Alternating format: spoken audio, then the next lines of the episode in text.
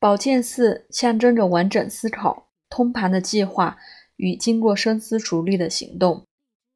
征服者与野心家最大的不同在于，征服者伺机而动，透过观察、思考，等待最适合的时机出击，不像是急躁且好大喜功的野心家，贸然行动容易断于而归。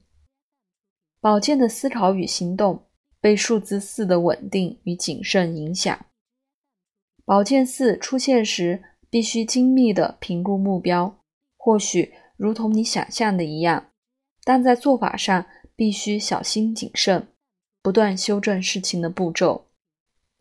相反的，目标也可能在观察或执行过程中改变，不过这不会将你击倒。追求实际的思考过程。常会造成这样的结果，只能说你发现你所要的并不是原来所想的。如果说权杖四的行动是踏实且一步步的朝着既定目标迈进，那么宝剑四就象征着借由理性思考与行动朝合理的目标前进。在这个前提之下，目标或是执行步骤。